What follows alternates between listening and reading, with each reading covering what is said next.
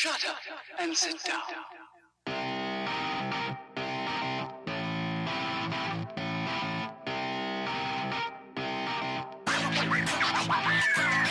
Bienvenidos al episodio número 7 de Hablando en Serie. Yo soy JC, a.k.a. Kenny, y aquí tengo a mi compañero Taz. What's up? WhatsApp.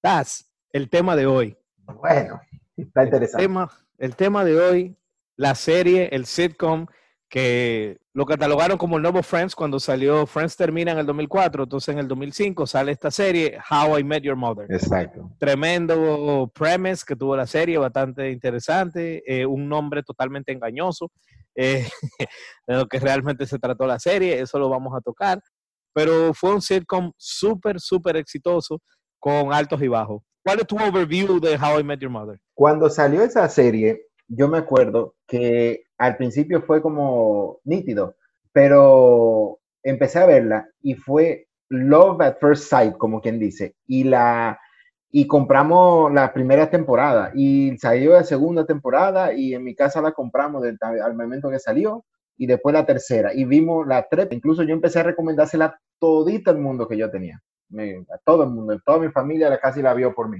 Mira qué bien. Yo, Sí. en- ok, wow. Yo no sabía Sí. que tú habías sido un tremendo promotor de esa serie. Yo le di mucha promoción a esa serie cuando salió, hasta, hasta el Season 3. Vimos Season 3 y después entonces empezamos a darle Season 4 y ya veremos qué pasa. Ok, bueno, yo en mi caso, yo recuerdo que yo chequeaba muchos forums de- en IGN cuando eso, y también jugábamos mucho Halo online. Y yo escuchaba a mucha gente hablando de How I Met Your Mother, How I Met Your Mother, y yo como que, más, pero es que el título didn't hook me. I'm like, How I Met Your Mother, what the hell? Te recuerdo que tú me dijiste como que, hey, pero dale un chance, que sé quién. Y yo la vi y definitivamente Season 1 es increíble. O sea, me, yo vi la primer, el primer capítulo, el segundo, el tercero, y yo me, I- it, it hooked me. Y yo dije, wow, this is better than Friends. better than Friends when Friends was good. Yes. Porque Friends para mí comenzó bien y tú sabes que para mí se fue el carajo. Claro. Y, y, eh, bien, bien interesante How I Met Your Mother. O sea, por lo menos comenzó interesantemente. Y ahora tenemos que decir, básicamente, cuál era el premise. O sea, de qué trataba esa serie. Y ahí es que viene el primer conflicto. Que una cosa es de lo que realmente trataba la serie y otra cosa es lo que ellos promovieron de lo que se trataba la serie. Exacto. Bueno, al fin y al cabo, ¿cuál es tu título real que tú le tienes a la serie? A ver. O sea, así como la gente de Honest Trailers, ¿verdad? Que ellos cogen una- un trailer, una Sí. película y te ponen lo que realmente se trata. Sí. Pues así yo le cambié el nombre a la serie, porque sí, yo hago eso, yo le cambio el nombre y le pongo el nombre real.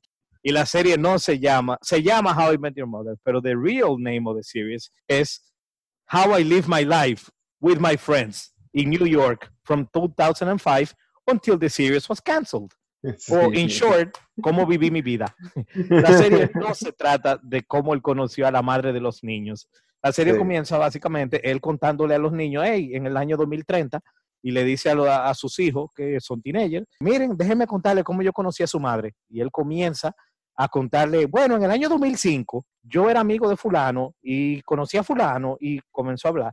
Y a medida que la serie entera se trata de él relatando eso, y cada episodio comienza, bueno, en el año tal, tal cosa pero entonces le dan tanta larga y tanta larga que tú te das cuenta.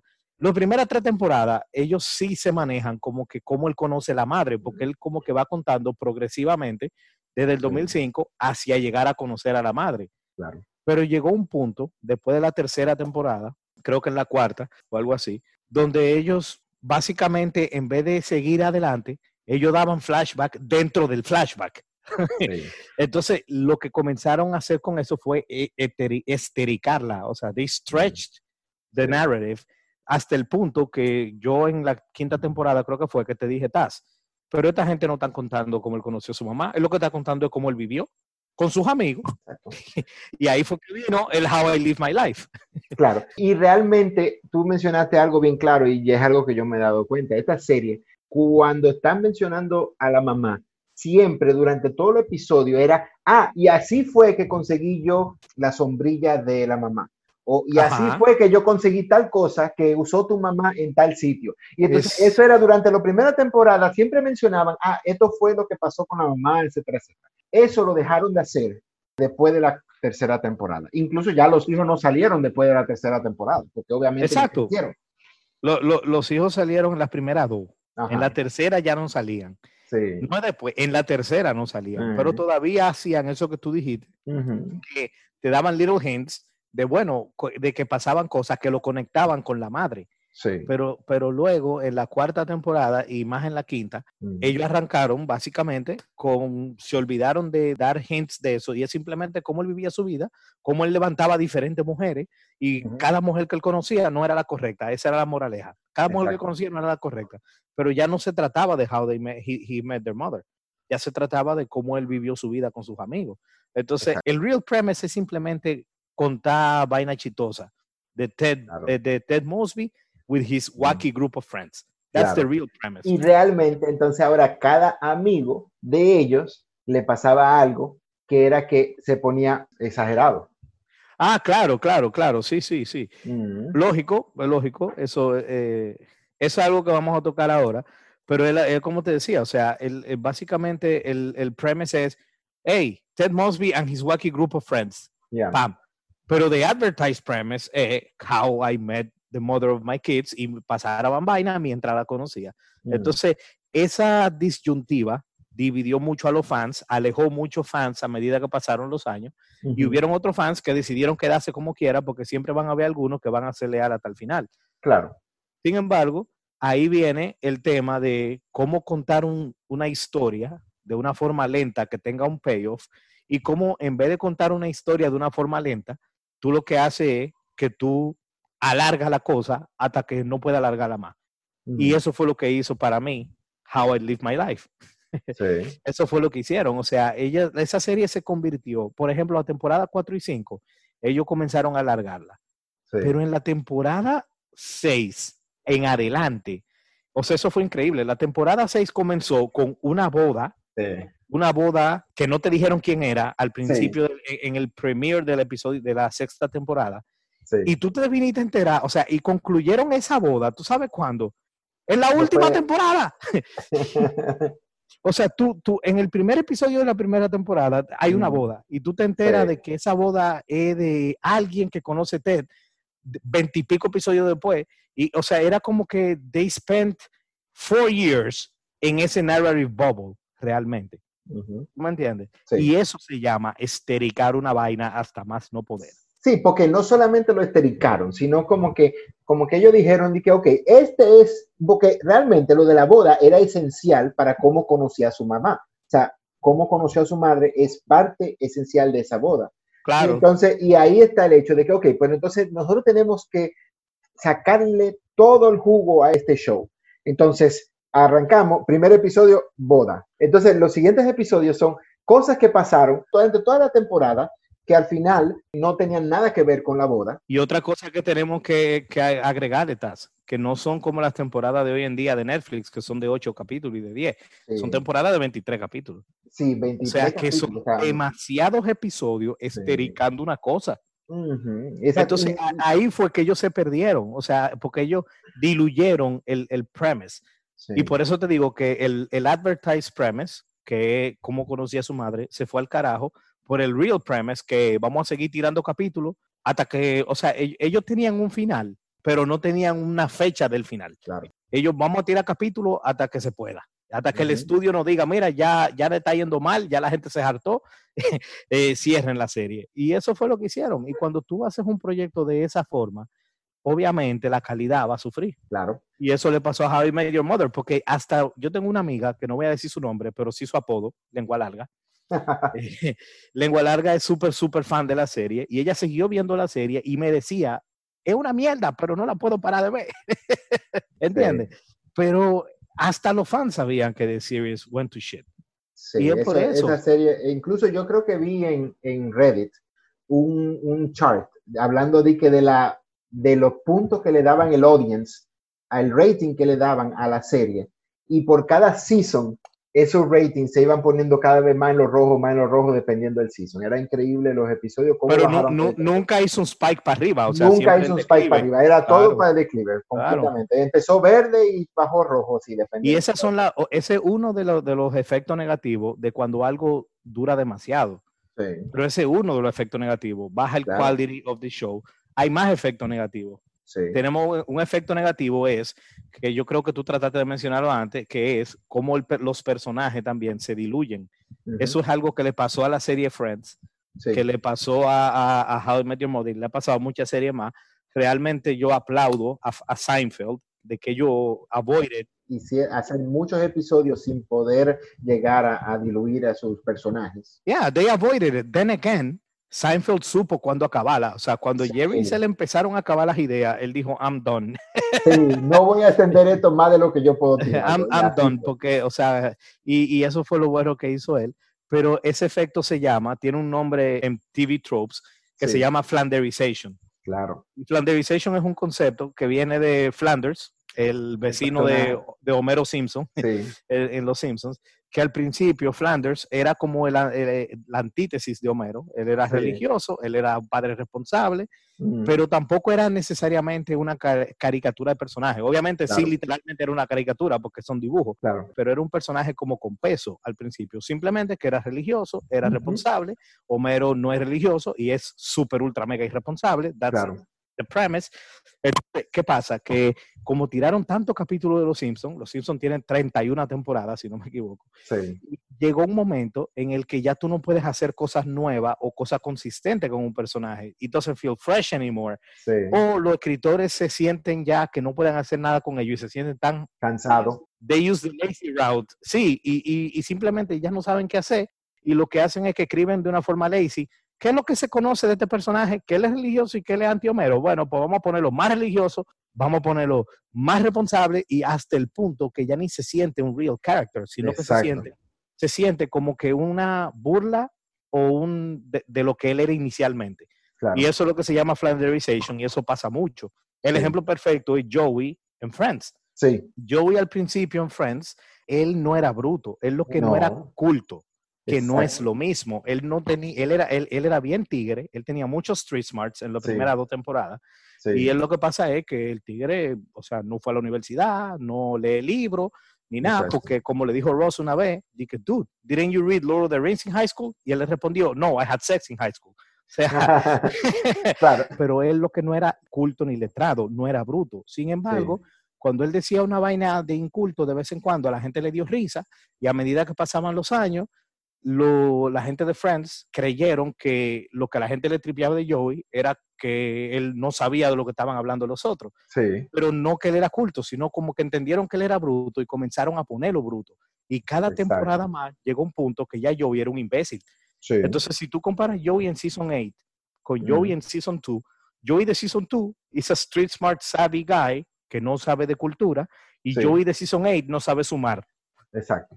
Literal. E- en- entonces, eso fue un Flanderization. Y en el caso de How I Met Your Mother, ellos hicieron eso con todos los personajes. Ujú. Barney, que es uno de los personajes más cool, el womanizer del grupo, que Ujú. irónicamente, he's played by a real gay guy, Neil Ujú. Patrick Harris. Sí, o sea, gay en vida real, y en el, y en el show es The Biggest Womanizer in History. exacto. Que hasta sacaron un libro de él. Exactamente, que tú me lo regalaste y esta es la fecha que yo no lo he leído. Entonces, The Bro Code. The Bro Code. Entonces, eh, Ba- Barney, they flanderized him. Él tenía sus vainas y cada vez más lo fueron poniendo como que más gimmicky. Sí, o sea, esas cosas de él la pusieron cada vez más gimmicky y la fueron exagerando de una forma que ya ni conectaba. Marshall, que era como el pussy del grupo, y cada vez era más y más y más, hasta el punto que ya tú te quedas loco. O sea, eso no pega. Y cómo este personaje pudo haber vivido de esta manera y, y todo eso. ¿no? Sí, entonces el mismo a Ted cada vez lo hicieron más desperate to get to meet their mommy, entonces se convirtió en una Sí. bad person. Básicamente, como la serie duró tanto, ellos diluyeron todos sus personajes. O sea que además de que, de que los storylines sufrieron, los characters sufrieron. Ujú, Y obviamente la audiencia dijo, "Co- señores, acaben esto. Y ahí viene cuando ellos por fin él, este, decidieron acabarla en su temporada número 9. Ujú, Y ahí vino otro asunto con esa serie. Y es que ellos tuvieron un plan original que nos Claro. dimos cuenta al final, Claro. que desde el principio ellos querían subvert a trope. Ujú, de- perdón, ellos no quisieron engañar a nosotros, Sí, porque querían subvert a trope. Y al final no era subvert ese trope, nada. Ellos querían cerrar con ese trope. Exacto. Porque la serie comienza él diciendo, and that's how I met your aunt Robin, a los Sí. niños. Y yo, Sí. ¿qué? Aunt Robin.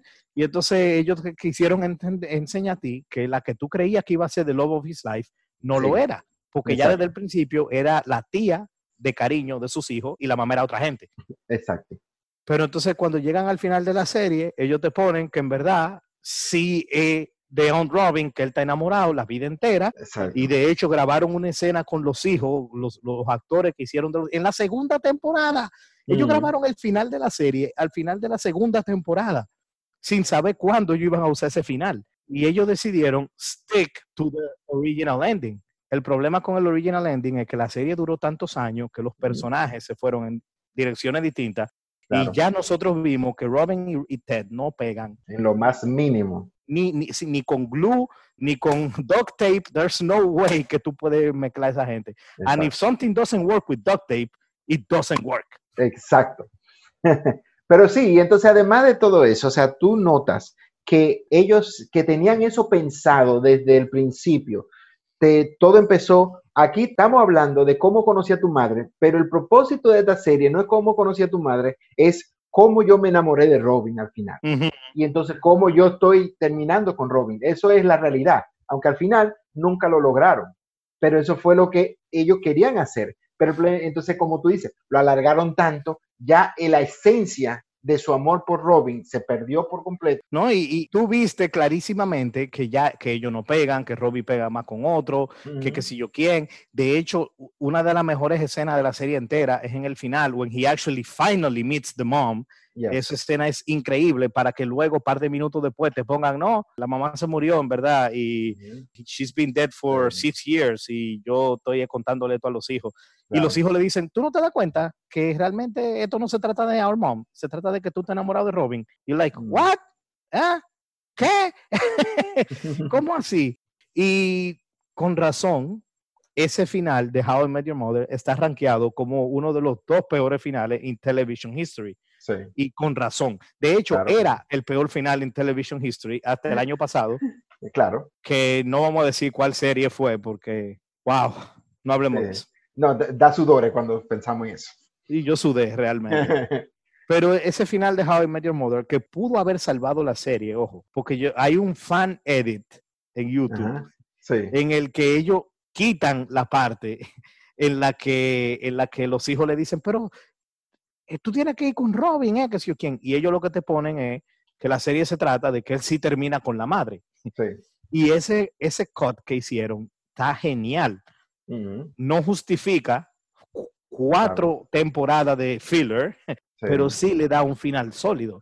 Entonces, eso es lo que pasa. O sea, hay muchas veces que uno dice, por ejemplo, Lost. El Lost tiene el problema de que ellos improvisan demasiado y no tenían una, un- norte fijo. Y Ujú, eso es malo. Pero entonces How I Met Your Mother peca de lo opuesto. Ellos tenían un norte tan, tan fijo que no se adaptaron a los cambios con el tiempo. Y eso también está mal. Y yo creo que eso es una lección que, que, por ejemplo, Vince Gillian, el creador de, de Breaking Bad, él dice que lo ideal es las dos cosas. Tú tienes que tener una idea. Y él siempre supo de que Breaking Bad se trataba de que this goody two shoes teacher was going to go rogue and become a really bad person. O sea, Yeah. that was the, that's the premise. Pero él no sabía exactamente dónde iba a terminar ruta. él y, qué ruta iba a tomar. Él lo que sabía es que eso era el premise. Entonces Ujú. él estaba abierto y él fue cambiando cosas a medida que la fue haciendo. Aquí claro. en How I Met Your Mother, ellos fueron cambiando cosas, pero no cambiaron el norte. Y ese es el problema. Porque a veces tú tienes un norte y yo quiero llegar allá, pero si la ruta me lleva al noroeste, tengo que irme para el noroeste. Ya no es, ¿tú me entiendes? Sí.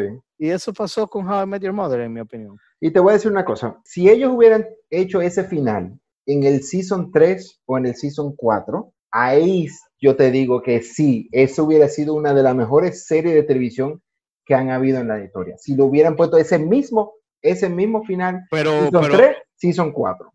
Pero ¿cuál final? El de Robin. El final de Robin, claro, porque eso iba bien para allá. Yo creo que sí, yo creo que sí. Ahora, lo que ellos debieron haber hecho para el último season era haber introducido a la mamá al principio del season y que conociera todo el season la mamá para que después al final se muriera y ahí entonces hace un impacto más grande y que él se quede sin nada. La mamá sale en la temporada entera, ella interactúa con todito. Sí, claro, pero no como la mamá. Bueno, en Flash Forwards ella actúa como la mamá. Sí, pero no, no, en no en eso nada más en el último episodio que ella sale. No, no, no, ella, ella sale throughout the season, pero, pero fast forwards. Ok, The, the actual meeting sí pasa nada más en el, en el last episode. ok. Eh, bueno, mira, eso viene lo que te iba, te quería preguntar de tu veredicto final de la serie, que yo creo que ya más o menos me lo diste. Tu, Ujú. tu veredicto final de la serie es que debió haber durado tres o cuatro temporadas. Sí, o sea, al final, esta es una serie que debió haber durado tres o cuatro temporadas, o sea, ya con cinco como mucho, diría yo, pero con tres o cuatro ya es demasiado. Mira, mi, mi, mi veredicto es el siguiente. Vi- vi- como yo no cambiaría casi nada de lo que pasó en las primeras tres temporadas, no estaban diseñados para cerrarlo ahí todavía. Yo creo que este- esta serie debió durar cinco temporadas. Creo que that was the perfect number. The first three seasons y luego the last two to set up the end. Eso es lo que yo pienso que debió haber pasado en esta serie. Para mí, aún así, de- cerrándolo en cinco temporadas, como quiera, la serie estaba diseñada para que él no terminara con Robin. Y, y más cuando ellos, el casting Exacto. de la mamá y el chemistry que, la, que ella tuvo con el actor que hace de Ted, Ujú. y de verdad que la serie debió cerrar con él y la mamá juntos y Robin por su lado con whomever. Ujú. O sea, that's what should have happened, en mi opinión personal. Sin embargo, I don't care si ellos hubieran go one way or the other. Lo que sí estoy de acuerdo 100% contigo, if they would have done five seasons, it would have been a great show. Yo no sé si Sí. va a ser one of the best shows of all time, that's a big claim, pero Yeah. hubiera sido tremendo show, Sí, tremendo show claro. aún bajando la calidad un poquito, la 4 y la 5, pero cerrándola en la 5 con un cierre sólido, eh, yo creo que ellos, el potencial estaba ahí para ser increíble. Ellos podían, ellos, esta serie tenía un potencial inmenso, inmenso, con el, pre- el premise de la mamá era genial, y creo yo que podían haber dado cualquier final, o que se quede con Robin, o que se quede con la mamá, o que simplemente no se quede con nadie y termine con la mamá muerta, punto, hubiera O quedado genial, o divorciado, lo que sea, pero hubiera quedado nítido. Sí, la realidad es que estoy totalmente de acuerdo de que esta eh, tenía potencial para ser increíble y lo desperdiciaron porque tomaron un premise bastante único. El How I Met Your Mother era un premise bastante único. Y el Subverting the Expectations, por eso es que yo te digo que para mí hubiese sido mejor si él no termina con Robin y sí termina con su madre, porque nunca se me va a olvidar. El primer episodio de una serie es para decirte de qué se trata la serie. claro. Y aquí ellos claramente te dijeron, ah, después que se pasó el episodio entero con los ojitos rojitos así, de corazoncito de, de San Valentín, para después al final, y así fue que yo conocí a su tía Robin y los hijos, ¡Ew! O sea, está clarísimo que it's not about her. claro. Boy doesn't meet girl yet. Entonces, Yes. eh, definitivamente, yes. Eh, cuando yo, a mí me hablan de esa serie, yo pienso wasted potential. Eso es lo que yo pienso Serie que comienza genial, que se daña a mitad de camino y termina fatal. Exacto. Eh, ¿Cuál es tu veredicto final antes de concluir? de- demasiado potencial perdido, demasiado potencial que pudieron haber sacado una serie genial y terminaron haciendo una serie mediocre. Y porque Totalmente. simplemente lo alargaron demasiado y, la, y perdieron mucho- muchos fans, mucha gente que simplemente, y lo que lo vieron simplemente quedaron disappointed, decepcionados con ese final, imagínate. Sí, entonces tenemos una serie de nueve temporadas donde el 33% es bueno y el 66% no sirve.